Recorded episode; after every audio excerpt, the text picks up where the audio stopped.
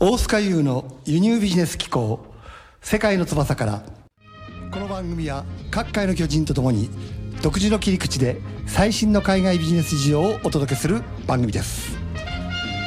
輸入ビジネスの大須賀よりありったけの愛と感謝を込めてノーベンバー。さあ今月も始まりましたですね。今日もですね、えーまずはあなたにご報告から始めたいと思うんですね。なんとですねなんとなんとなんと私の貿易実務の本あこの本あ見えないか。えっとねこれラジオだからね。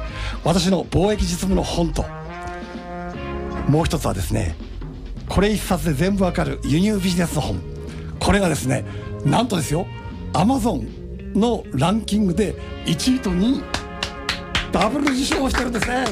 わあありがとうございます素晴らしいです。はいということで楽屋だけでもちろん盛り上がっておりますが、これをねひとえに、えー皆様の温かい声援のおかげだなというふうに思うんですね。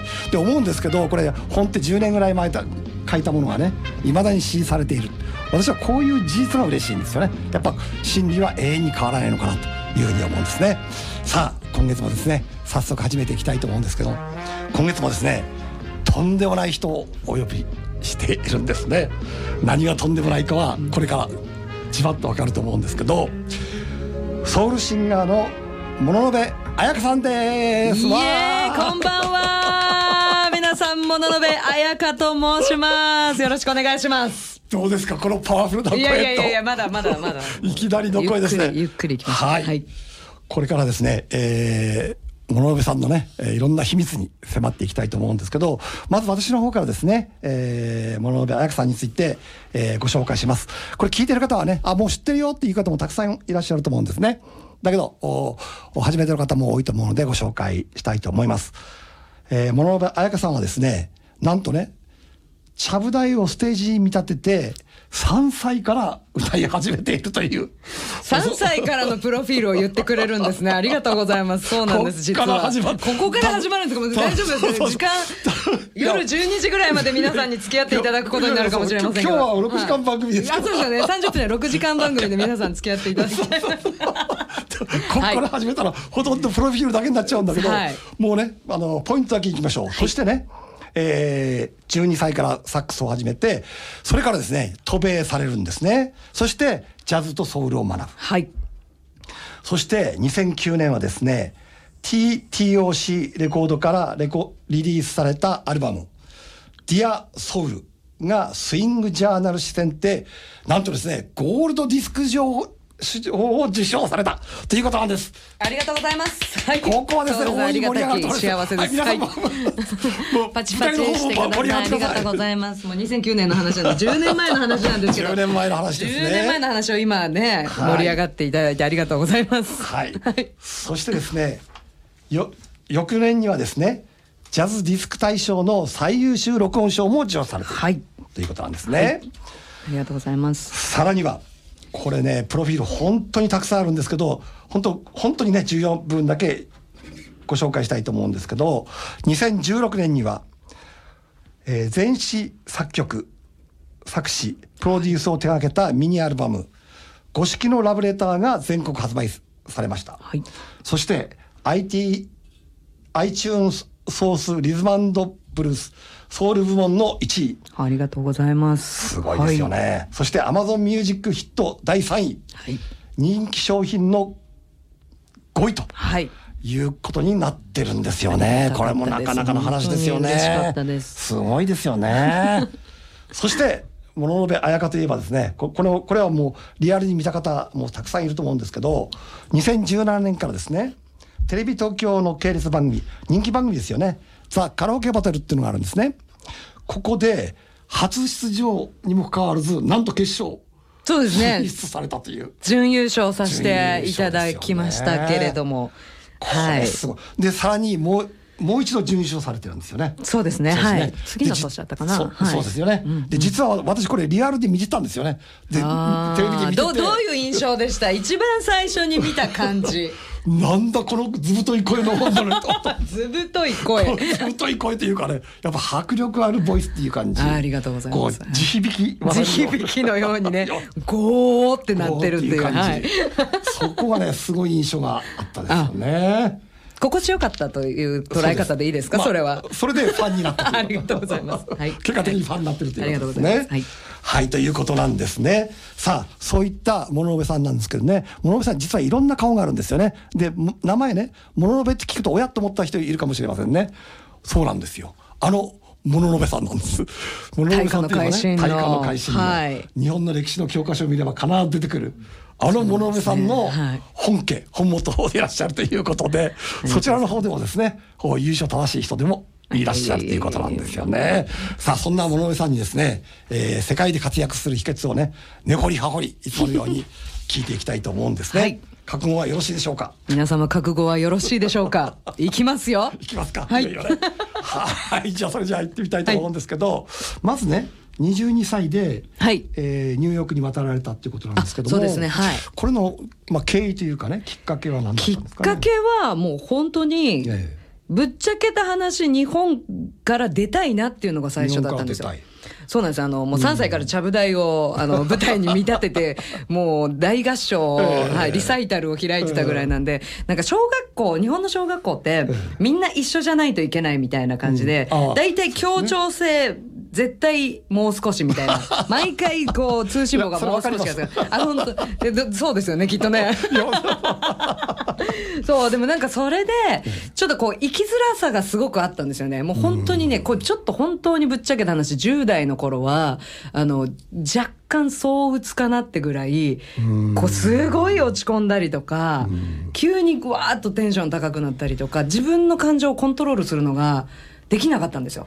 やっぱ基準外れだったってことね。基準外だったってこと基準外だし、そうですね。あと、多分、あの、いっつも怒ってたんですよね。いっつもイライラして、いっつも怒ってて、それは何かっていうと、多分ね、弱い犬ほどよく吠えるって言って、ビビリアなんですよ、こう見えても。なるほど。そうは思えない、思えないけどね、でもね、もう本当に小学生の時とかも、あの、みんながドッジボールとかで遊んでるのに、中に入れないっていうぐらい、もう本当に怯えて。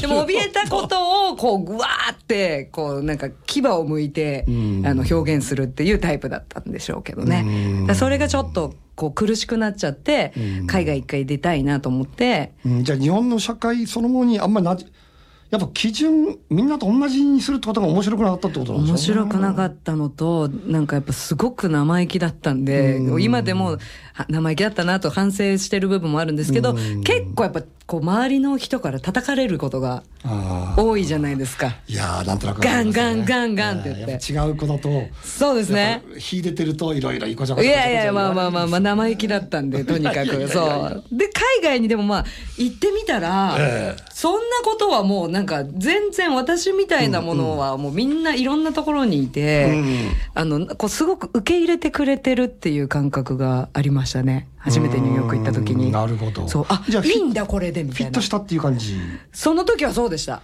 ですかねそう。なんかわーっとやっても、誰も別にそれを咎めないし、うんむしろなんかこうウェルカムでみんなで一緒にこう盛り上がってくれるっていうか、うんその個性、まあいわゆる個性っていうのをなんか受け入れてくれるうん体制があったみたいな。なるほど、はい。そこで具体的にはどういう学びをそのニューヨークでね？ニューヨークでは、うん結構ちょっといろいろ、あのーまあ、さっきあのお話ししてくださった Dear Souls ってゴールドディスク賞をいただいうんうんうんたアルバムのレコーディングをニューヨークでやったりとか、そうなのレコーそれもディング、そうなんですよ。なるほどなるほど。で実はちょっとあのオマー・ハキムさんといううん。すごい有名なドラムの方がいて、マドンナとかのバックでやってる。でその方のところにあのたまたまの出会いでにあの日本で、六本木で出会ったんですけど。六本木？え ニューヨークの人なのに六本木ニューニューヨークの人なんですけど、うん私がちょっと話すとこうもうか、うん割愛して話すと、はいはいはいえっと、彼がブルーノートでライブをするっていうのが1週間後にあった時に、私があの六本木のジャズクラブで女の子の友達と飲んでて、うん。であのちょっとおまーきも見に行くんだって盛り上がってたんですよ、うん。そしたらそこへおまーきもが来たんですよでえ？ってなるじゃないですか。今あなたの話してたんだよと。でもその当時私英語ももうろくに話せないので、うん。その彼女があの通訳のお仕事をされてて、話してもらって、うん。でちょっとアポ取って、で私2週間後にニューヨークに行くからって言ってすごい拙いああの何ですかデモテープを日本で録音して持ってって超拙い英語でわけわかんないんですけど日本の音楽界変えるから、私のアルバムに参加してくださいみたいな ことを言って、でギャラ交渉も自分でやってそんなことで、まあ、ニューヨークに行くきっかけになったあっていうか。それがもともときっかけなのね、はい。でそこで彼に学んだっていうことそうですね、ん。はい、もうどうしてももう私ずっとファンだったんですよ、オマーさんの。なるほどね、はい。やっぱりこうせ先生を選ぶと非常に重要ですもんねそういう意味ではね。そうですうねんなるほど。そんなきっかけでした。わかりました。でねその物部さんのキャリアの中にこのさまざまな国のね、はい。うんまあ普通ソウルとかあのジャズ歌手っていうとなんか国歌ってイメージないんですけど、あはい。なんかいろんな国の国歌歌われてますよね。いろんな国の国歌を歌わせて。誰に頼まれてるんですかそうだ誰に頼まれる？そうですね。きっかけは2011年に、ええ。えっと横須賀の米軍基地で、まず日本の国歌を歌ってください。でね、翌年になんか多分評判が良かったのか、アメリカの国歌も歌ってくださいってなって、で、アメリカ、日本国歌とアメリカ国歌を歌って、その話がどこからに行って、次の年、キョキューバ国歌を歌ってください。キューバ国歌？そうなんですよ。で、メキシコえあれ。スペイン語じゃないの？スペイン語なんですよ。やったんですやってでこれがまたですね、ちょっと逸話がありまして、うん。あのとある、まあ、イベントの,、うん。あの主催の方から、ええ。っとちょっと君と。うん。まあ、たまたまあったんですね。た君、あの、2日後に、キューバ大使夫妻が来るイベントがあるから、あの、キューバ国歌歌える？みたいな。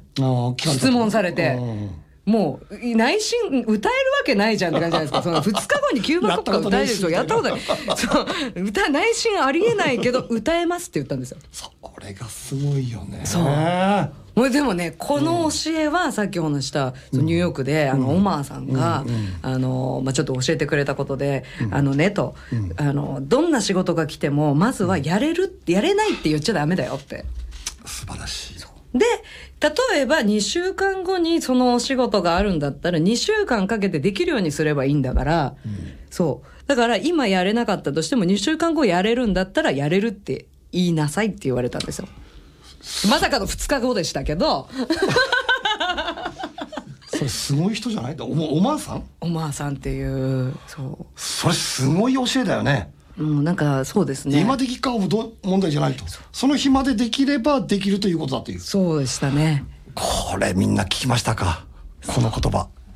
最大の学びですよね。そう。だからできないは極力言わないっていう、うんやれできないってことはやらないってことだよね、結局。そうなんです。で2日後にでもスペイン語の、んまあ、もう全然知らないキューバの国歌というのを大使夫妻の前で歌うっていうことが、もうチャレンジだよね。そうでも人やってやれたらや やろうと思ったらできるんだなっていうのをなんかその時にこう学べたなっていうのはありました自分自2日間でじゃあスペイン語を覚えてもう友達のスペイン語喋る子に、まだカンペはないからね。もうそうですよ。あの iPhone 持ってあの、そう発音を学びに行きでその時にですねそう自分でスタジオ入ってあの、歌の練習するじゃないですか。その映像を撮って、出して、あのスペイン語圏の人これで合ってるか教えてくださいっていうのを出しました、そういえばフェイスブックで。なるほど。そしたらそのスペイン語喋る子たちが教えてくれ「大丈夫だよ」とか「こここうだよ」とかって教えてくれて無事うわーいいに。話いやいやいやいやもう 本当だねそうなんですよ。ぜひ皆さん、あの、何か皆さんのところにチャンスが来たら、やれるって言ってください。ノーはない。そうそうそうそう。ノーはない。とりあえずイエスと言えと。そうですね。そっから考えると。ね、はい。そうそうそうそうそう、そっから考えこれ一致しましたね。はい。はい、ということで、あっという間に前半終わっちゃったね。あもう終わったんですか？早い。それでね、あの、はい。ここで一回、一曲ね、リクエストを聞きたいと思うんだけどあ、リクエスト曲の紹介と、はい。その曲の、おなんでそれなのか、あちょっと。わかりました、はい。先ほどちょっとあのご紹介していただいた2016年に、あの全部作詞作曲をしたアルバム「五色のラブレター」というアルバムなんですけど、そのアルバムから「人生の歌」という曲を、えー聴いていただきたいなと思うんですけどこのアルバムもですねあの結構自分自身の転機になっててあの、まあ、ジャズ歌手ってそもそもオリジナルの歌をそんなに歌わないですよね。うん。スタンダードとかを歌うので。それ要求されるしね。そうです、そうです、もちろん。そう。でも自分自身も自分が書く曲よりも、もちろんもう今までの素素晴らしい方が書いた曲の方が自分が書くよりも数段いいからこの曲を歌わせていただきたいという感じで歌ってたんですけど、ちょっと10 2015年ぐらいですかね。もう自分の言葉で自分のメロディーで書かないとこの先もう私歌い続けられないなっていうのを、なんかどっかで本当にこう直感的には思って、で1年半かけて作ったミニアルバムからじゃあ「しみじみ人生の歌」をしみじみ聞いてもらいましょう、はい聞いてください。はい、はい思わずうっとり聞き惚れてましたが。ね、えーもっと聞きたいことたくさんあるんでね、えー後半行きたいと思うんですけど。まずねカラオケバトルに出たわけですけども、あれのそのきっかけというかね。カラオケバルトルに出たきっかけ、えこれはですねー出た人いっぱいいると思うんですよね。あ本当にあの番組のプロデューサーさんから、えっ、とメッセンジャーフェイスブックのメッセンジャーに連絡が来ました、えーえメスにえ出てくれって？そうですそうですそんな簡単なものなんですか？ああいうのって。どうなんですかね、私はちょっとそう。えこれ本当かなと思ってうん。放置してたんですよね、多分半年ぐああらい。これ嘘だろうと。そうそうそうそうそう。こういうこと言ってくるやつよくいるんだ。みたいな、ね、そうそうそうそうそう。だからちょっととあ怖い詐欺だと思って。そう。そしたらあのまた多分半年後ぐらいにまた連絡いただいてあ本当なん本当なんだだと。いうはい。そんなきっかけをいただきまして、うん。はい。まあああいうものに出るとねやっぱりこういろいろ放送されるわけですからいろいろ声かけられたりすることも多くなるわけでしょ、あそうですね。本当にあの1回目に出た時はうん。すごく反響をいただきましてうん。素晴らしかったです。ありがたいことに。はい。ありがとうございます。まあ私もねあれで結局知ったってことですからね。あね。えまあ、まあ、ありがたい番組ですよね。はい。OK です。えじゃあね今後ね、えー、野辺さんが考えていらっしゃるはい。未来像でもいいし展望。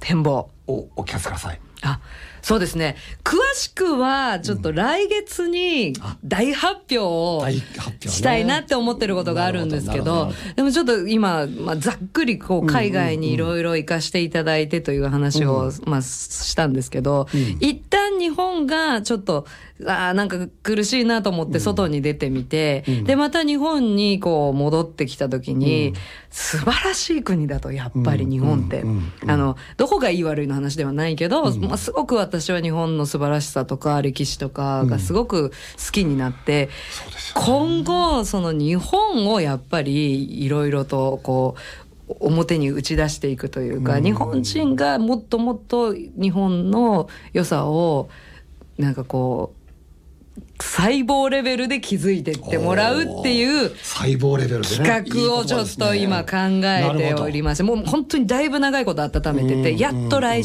来月に発表できるのでいよいよ大発表。大発表。これは楽しみに待ってもらいましょうね。待っててくださいぜじゃあね例えばねあと物部さんの歌っていうのはまあ CD なんかで聴けるんだろうけど、なんかこう実際に会って聴ける場所とか。ひコンサートはですね。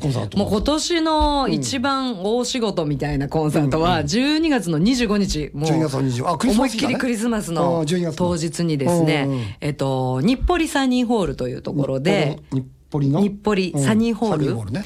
でえっ、と開演が19時。19時えー会場18時半18でえっとクリスマスコンサートをやらせていただくんですけどこれもあのカラオケバトルで同じブロックになった、えーあー劇団四季あの J. キムさんっていうもう素晴らしい歌手の女性歌手なんですがもう本当にあの YouTube それ残ってるんで私がどれだけ あのもう驚いたかっていう顔がもうバカみたいな顔があの YouTube に残ってますので。間びっくりした。でもうポカーンですよね。はあこんな顔です。あっていう顔が、ラジオだとちょっと見えないかなと思うんですけども、声だけで分かっていただけたかな、みたいな。そう、そ、それぐらい素晴らしい歌手の方が、で、あともう、あの番組ってこう、一緒になっても、その後、あの、他のミュージシャンのアーティストの方と連絡取るってことはないんですけど、ちょっともう好きすぎて探したんですよ、ネットで。でうん。もなかなか見つけられずに、2年越しで、あの、J. キムさんが、あの、ゴスペルクワイアをやられてるんですけど、ゴスペルの？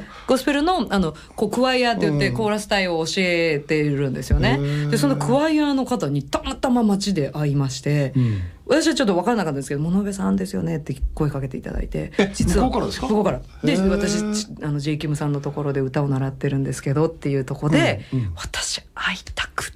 と ちょっと会いに行かせていただけないですかって言って2年越しで本当に J キムさんのところに会いに行かせていただいて、もう本当に会いたかったですと、うんでも歌が素晴らしいんで、あの何か一緒にできたらって言って実現したのがするのがまあ12月25日のコンサート。うんじゃあ夢が夢の一つが叶ったっていうこと叶いました。叶います。はい。うんまあコンサート以外にもね、はい。物部さんっていうとなんか子供さんのねフェイスブックなんか見ると、はい。子供さんと一緒に歌ってたりとか、ああそうですあねと神社で歌ったりとかね。ああいろんなところであれ何ですかあれ何ですかってことだけど 神社でそうですね。神社はお祭りとかの祭典とかの、あのー奉納で、うん国家の奉納で呼んでいただいたりとかっていうのもあるんですけど国歌を歌ってるんですか？神社で。国家そうです国家の奉納とあとは、あのちょっと時間をいただいたらあの私の歌を歌わせていただいたりとかはするんですけどあとはあの神社であのワークショップって言ってあのボイストレーニング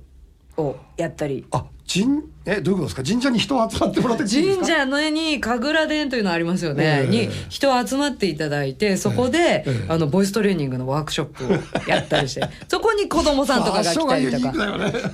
神社でボイストレーニング。そうなんです。ボイストレーニングってまあなんかしあの会社社内研修なんかもやってるんでしょ？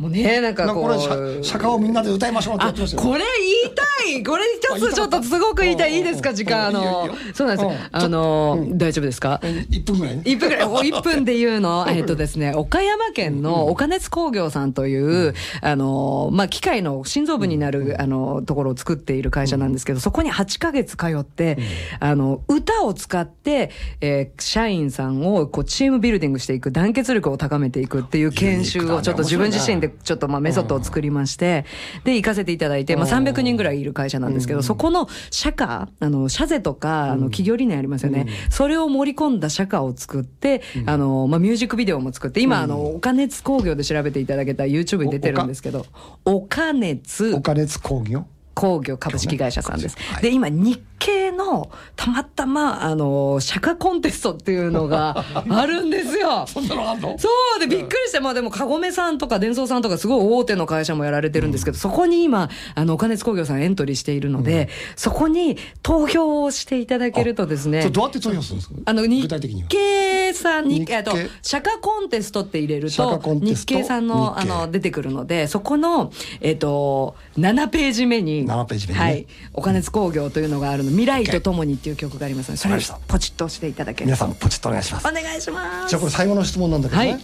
えっとおじゃあえー諸部さんにね。はい。歌を習いたいとかって思ってる人もいると思うんですよね。でぜひぜひ。普通の人は習えるんですか？あ、あのーそうですね。プライベートで今、あのー結構そうですね。政治家さんとかも教えていただいたいんですけど。俺も習いたい。ぜひぜひ。でも歌が本当に好きで、あとは自分自身の声に何か悩みがあるという方で本気で習いたいという方はもう「もののべあやか」あのフェイスブックとかインスタやってますのでダイレクトでメールいただければと思いますので、はいえー本気で習いたい方本気で習いたい方ですよ。限定で、はい。えーご ご連絡をしてあげてください、はい。それではですね、えーあっという間のあっという間でした。30分だったんですがこれで残念ながら終わりになります、はい。それではですね次回の放送日は12月18日水曜日6時からです。それではまた次回お会いしましょう。ありがとう。ありがとうございます。